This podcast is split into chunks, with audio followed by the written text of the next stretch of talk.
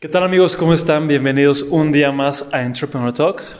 El día de hoy nos acompaña Pablo, Pablo Esteban Chávez García. Una breve introducción de él antes de que nos salude. Él es mi socio aquí en RMG Emprendimiento Legal. Él es el encargado de todas las materias fiscales, administrativas y también, por un lado, eh, materia de amparo y constitucional. ¿Qué onda, Pablo? ¿Cómo estás? ¿Qué onda, Diego? Bien, ¿y tú? Muy bien, gracias. ¿Estás nervioso? No, la verdad no sé de qué vamos a hablar, pero no. Es a la expectativa. Sí, pues no, no te preocupes, güey. Todo, todo va a estar bien. Ah, bueno. Va, pues mira, hoy tengo pre- preparadas una serie de cinco temas que están bastante interesantes. Te platico el tema y bueno, de lo que se trata Entrepreneur Talks es tú y yo platicar de temas sociales, temas controversiales, temas en general, desde una perspectiva pues de emprendimiento. Y se dice de emprendimiento porque tú y yo somos emprendedores, entonces tampoco se trata, se trata de forzarla a llevarlo a una perspectiva de emprendimiento, pero al ser tú y yo emprendedores, pues nuestra perspectiva ya, ya está un poquito tintada de, de emprendimiento. ¿Va? ¿Algo que quieras comentar antes de comenzar? No, pues nada, a darle. Ok, escucha esto. En primer punto, quiero que tú me des tu punto de vista, o mejor dicho, tu opinión, para no caer en un pleonasmo, acerca de los conductores de plataformas de, pues estas como de Uber, Didi, que transportan a pasajeros de un lugar a otro. Ojo, quiero que me digas si tú consideras viable que estas personas sean empleados o no de Uber.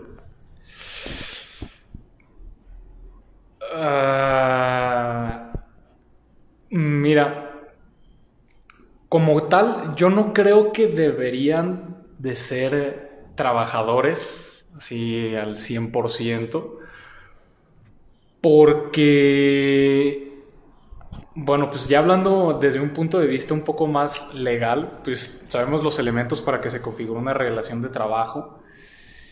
¿Cuáles son esos elementos? Eh, pues un salario remunerado, subordinación y un, un trabajo personal prestado al patrón, este principalmente.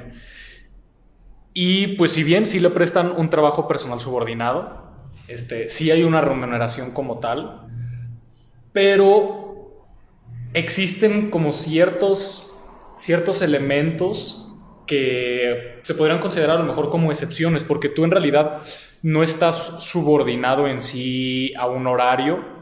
Entonces, un conductor de plataforma, si quiere trabajar, trabaja, y si no quiere trabajar, no trabaja.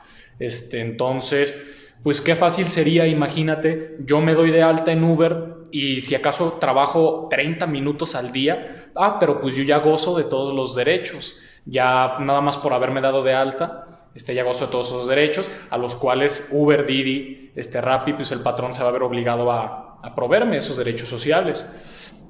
Entonces yo creo como tal no se podría configurar una relación laboral tal y como las conocemos, así como pues las que podrán existir en una oficina, en una planta industrial, etcétera, etcétera, porque aquí la naturaleza de la relación de trabajo no es una no es normal, no es una relación de trabajo normal. Quizá si ya no sé, llegado el punto de la corte o ya sea aquí en México o en otros países, quizás se pudieran eh, detallar ciertos parámetros para que se, si se configurara, se configurara una relación laboral, pero con ciertas excepciones.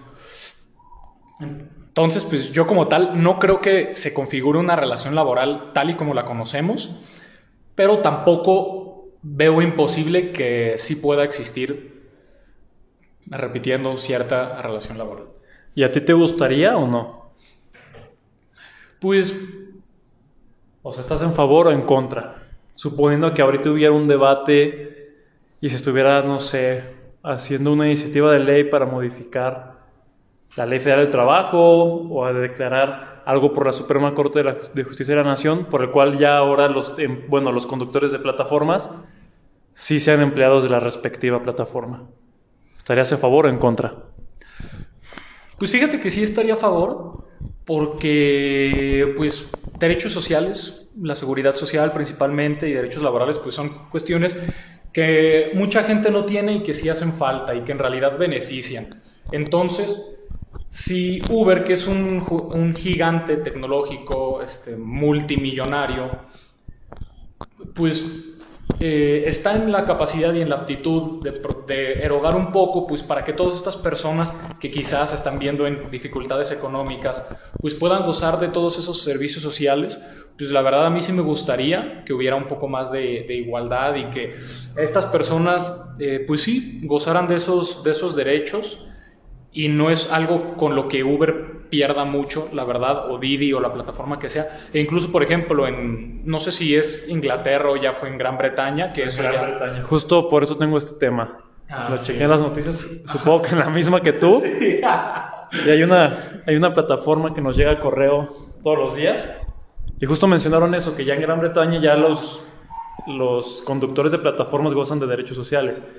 Que viene siendo pues seguridad social, seguro social. No quiero decir IMSS, porque en Gran Bretaña no hay IMSS. El equivalente. Sin embargo, sin embargo, exactamente el análogo, ¿no? Sí. Pero pues sí, yo opino exactamente igual que tú, considero que sí debería de ser empleados, pero pues ya hay que ir viendo cómo se van tornando las cosas aquí en México. Ahora, justo muchos de, las, de los temas de hoy provienen de, de este noticiero. Sí, sí, sí, entonces probablemente de, de la mayoría ya sepas, pero pues tenemos, podemos tener un buen tema de conversación. ¿Cómo ves que ahorita Facebook llámese Facebook a Facebook Messenger y a Instagram, está trabajando en unas plataformas para ahora aceptar a niños menores de 13 años. ¿Cómo se le quiere llamar? Messenger Kids e Instagram Kids. ¿Tú qué opinas? Ah, sí, también lo leí. Sí, no, también lo leí. Es que está, Sí. están sí. chidas esas noticias. Sí, son temas poco comunes que son de los más interesantes. Este, pues mira, Mira, a mí, se me, a mí se me hace muy inteligente por parte de Facebook, de Mark Zuckerberg, intentar ahora, ahora agarrar público literalmente de todas las edades. Literalmente. Ahorita se tiene la restricción de 13 años de edad. Es decir, niños desde 0 a 13 años de edad no pueden tener ni Facebook ni Messenger. Sin embargo, una vez que abran esto, imagínate toda la publicidad que podrá centralizar y focalizar a estos niños. Juguetes, programas de televisión. sí, claro, videojuegos, este, parques de diversiones temáticos, etcétera. O sea, obviamente, Es publicidad indirecta para los papás. sí, además. Le los- meten la semillita a los niños y el niño va pues, con los papás a y quiero esto, pedirles quiero eso, esto, exactamente. No lo sacas de esa. Como tú dices, este, o sea, obviamente es una jugada muy inteligente por parte de, de Facebook, pero ya viéndolo del lado de los niños, Qué peligroso, ¿no? ajá, o sea, por un lado, digo, el- también leí pues que obviamente iba a tener muchas restricciones para que los papás se animaran a permitir a los hijos, pero bueno, a pesar de que los hijos no tuvieran el permiso de los padres, pues ahorita sabemos que con el acceso que tienen, este, pues podrían crearse unas cuentas sin problemas. Nada más que... A ver, tiempo. ¿Tú creaste de niño Facebook antes de tener la, la edad que te pedían? Sí, yo Sí, a ¿no? lo mejor a los este, 11 años me hice un Facebook, pero pues para lo que yo creo que todos los de mi edad lo hicieron para jugar a Farmville, para jugar este Cartown y cosas No, y así. también para platicar con tus amigos. Yo lo usaba mucho para eso. O sea, yo sí usé Messenger, el de Live. Live, ajá. Sí. Pero, o sea, yo me hice Facebook. Ojalá que no estén escuchando esto porque me enteré que si, si ellos conocen que te hiciste tu Facebook con una edad distinta a la que realmente eras, te la cancelaban. Mm, Bueno, Twitter, Twitter hace eso. No sé si Facebook. Pero bueno, yo me hice Facebook y, y ya para jugar Restaurant City. ¿Tú jugaste Restaurant City? Ay, no, no, no, no. Yo hasta en ese usé un cheat code para hacerme millonario. Sí, me acuerdo que estaba en la secundaria y de repente, punto, era un, este juego era de hacer restaurante, tenías tu propio restaurante. Lo ibas modificando, le ponías cosas, le cambias el piso, la pared, el menú, las mesas, todo. Esto estaba muy padre y generabas dinero conforme iban llegando los, pues, los comensales, los clientes. Me acuerdo, llevaba una, un- una semana en este juego, todos mis primos lo tenían, todos mis amigos lo tenían. Y de un día para otro me hice multimillonario en ese juego porque me metía Cheat Engine, yo creo que Ah, sí, sí, sí, de ahí sacaba para el PSP. Ándale, de ahí. Grande Auto. Me hice millonario. Nunca les dije la verdad a nadie. Yo dije, no, pues que me metí a jugar y... Pero pues me gustaba un chingo ese juego. Pues como todos, o sea, todos eran así iguales. ¿Cuál más jugabas? Jugaba, ahorita me acordé de uno, se llama... Había uno de una pecera. Ah, ¿Te sí, acuerdas? de la pecera, obvio. Este, pero había uno, creo que se llamaba Backyard Monsters, algo así. Ese no lo conozco. Mi hermano era adicto. ¿Sí? me sí, sí, sí. Este, y ese sí lo jugué. Pero yo creo que el que más jugaba era Farmville porque tenía maestros en la primaria. Farmville, sí, es cierto. Tenía maestros, me acuerdo, Teacher Lino, era escocés, adicto, y él sí le metía de su dinero. No. Este, y tenía una granja neta que todos los alumnos le enviaban y por eso era conocido, porque era adicto a Farmville. Él- Me acuerdo que iba al salón de computación a jugar Farmville. El profe. El maestro, ajá. Era creo que coordinador de inglés, algo así. Iba a decir un chistorete por ahí, pero luego podemos ofender a alguien. Pero bueno, al punto, este. Por un lado, obviamente es una movida muy inteligente de, de Facebook. Pero también siento que si se atiborra a esas generaciones ya desde pequeños en todas las cuestiones tecnológicas, digo, por un lado, pues es lo que es inevitablemente lo que nos vamos a enfrentar. Es que hay pros y contras. Sí, sí, sí. todo. Uno de los pros, pues en un futuro, este, Pues es que ya el pro que yo veo principal es que ya crecen con la tecnología inmersa en su, en su sistema y pues realmente Ajá, o sea, y es, y es lo que se van a afrontar en un futuro. O sea, ellos cuando entren ya al campo laboral o desde la universidad preparatoria, pues ya las herramientas de la tecnología, en la, que inteligencia artificial, que metadata, este, que todas esas cuestiones, pues ya van a estar súper presentes. Y si desde chiquitos saben cómo manejarlas, pues ya van a tener, a lo mejor se les, se les va a hacer más fácil adaptarse y quizá tengan una ventaja competitiva, pero por otro lado, siento que ya de un, en un lado más romántico, dejan de lado cuestiones eh, que no tienen nada que ver con la tecnología y que aún así considero son muy enriquecedoras para la vida. Este, pues como no sé, desde cuestiones, desde algo que sonará súper cliché, pero convivir con la naturaleza o convivir con alguien más, este, cuestiones ya como artísticas, a pesar de los NFTs y todo eso, siento que por ese lado podría que su entorno se envolviera únicamente en cuestiones tecnológicas y no se despegaran de eso y que dejaran de lado otras cuestiones que también valen mucho la pena. Es lo que yo lo podría ver, que eso pasaría desde una edad muy temprana. Entonces, recapitulando, y comparto esa perspectiva. Punto de vista negativo para este tipo de, de plataformas, los niños se van a esclavizar toda su vida a la tecnología. Pues Por ese tema que tú comentas, que pues realmente van a dejar a un lado otros aspectos más físicos o más materiales y ya todo se va, todo su entorno va a girar directamente pues alrededor de la tecnología.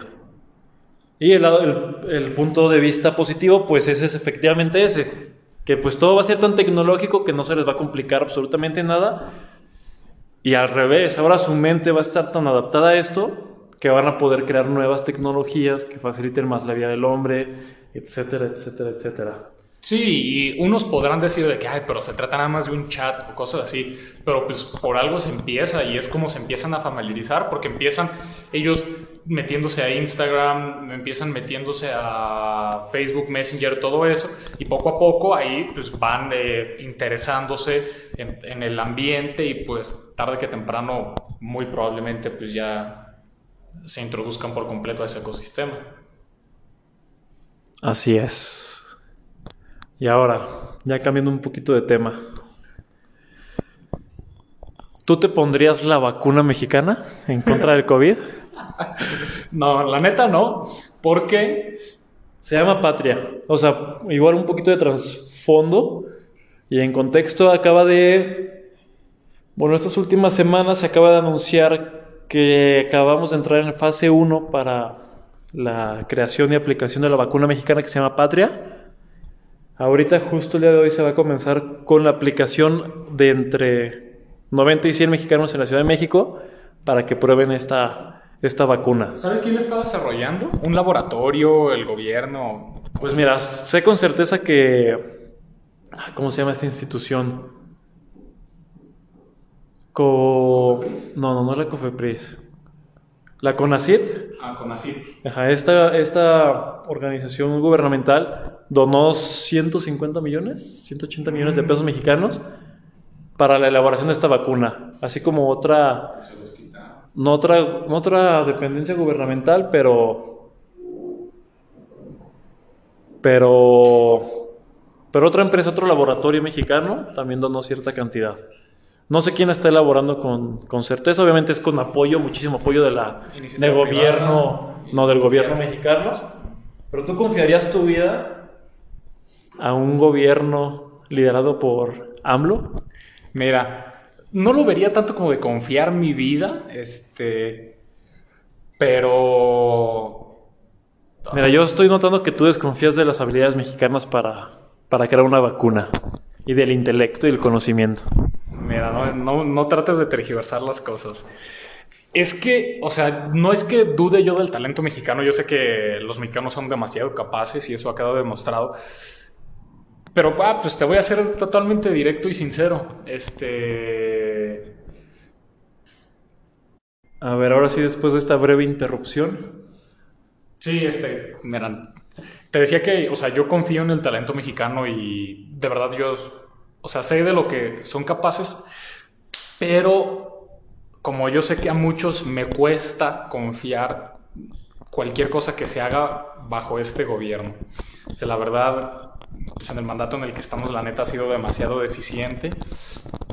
Y si este gobierno va a supervisar la investigación, las pruebas y todo lo correspondiente a la creación de esta vacuna, la verdad no, no confiaría mucho. Además de que no me considero alguien de riesgo, entonces pues yo puedo seguir usando cubrebocas, tomando las medidas sanitarias necesarias en lo que es mi turno para vacunarme eh, con, valga la redundancia, una vacuna que sí considere más eficiente como la de Pfizer, que es la que ha demostrado ser más eficaz. Entonces, pues sinceramente yo no tengo mucha prisa en, en vacunarme acá. Si me puedo vacunar con la mexicana, a pesar de que tenga setenta y tantos por ciento de efectividad y que por de emergencia haya sido aprobada por la COFEPRIS, pues la verdad es que preferiría esperarme a que me corresponda en, de preferencia Pfizer. pero si está comprobado que no hay ningún riesgo mayor a los que ya están todas las demás vacunas a nivel mundial, ¿lo harías? Ah, pues mira, o sea, si ya está súper comprobado que es igual de eficiente que la vacuna de, repito, la de Pfizer, que es en la que más confianza tengo, y muchas personas y conocidos ya se la pusieron y no han tenido efectos adversos, pues ahí sí ya teniendo ese sustento, pues sí lo consideraría y si tengo la oportunidad probablemente sí me vacunaría.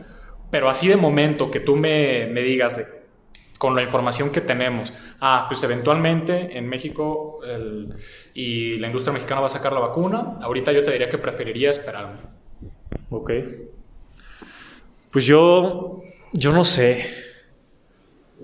Si a mí me dicen, ya finalizadas todas las fases, es seguro, tiene un índice mayor al 75% y los riesgos son, pues te digo, no mayores a los que ya se han estado viendo en todas las vacunas, yo sí lo haría. Si es la única que me ofrecen. Porque a pesar de que la vacuna únicamente funciona para tú no morir gracias al COVID,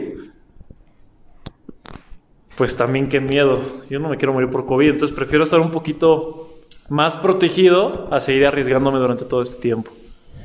Es mi punto de vista. Pero bueno, pues sería todo amigos. Muchas gracias Pablo. No, pues de qué. Hasta aquí tuvimos esta conversación de ciertos puntos tecnológicos, de COVID y en general pues temas interesantes. ¿Algo que quieras comentar antes de despedirnos? Nada, pues para agradecer que, que nos escuchen y todo lo que dije, pues desde un punto de vista muy personal. Entonces, No se comparte con las ideologías y perspectivas de RMG. No, en pocas palabras. Sale, pues gracias Pablo, gracias a todos. Bye.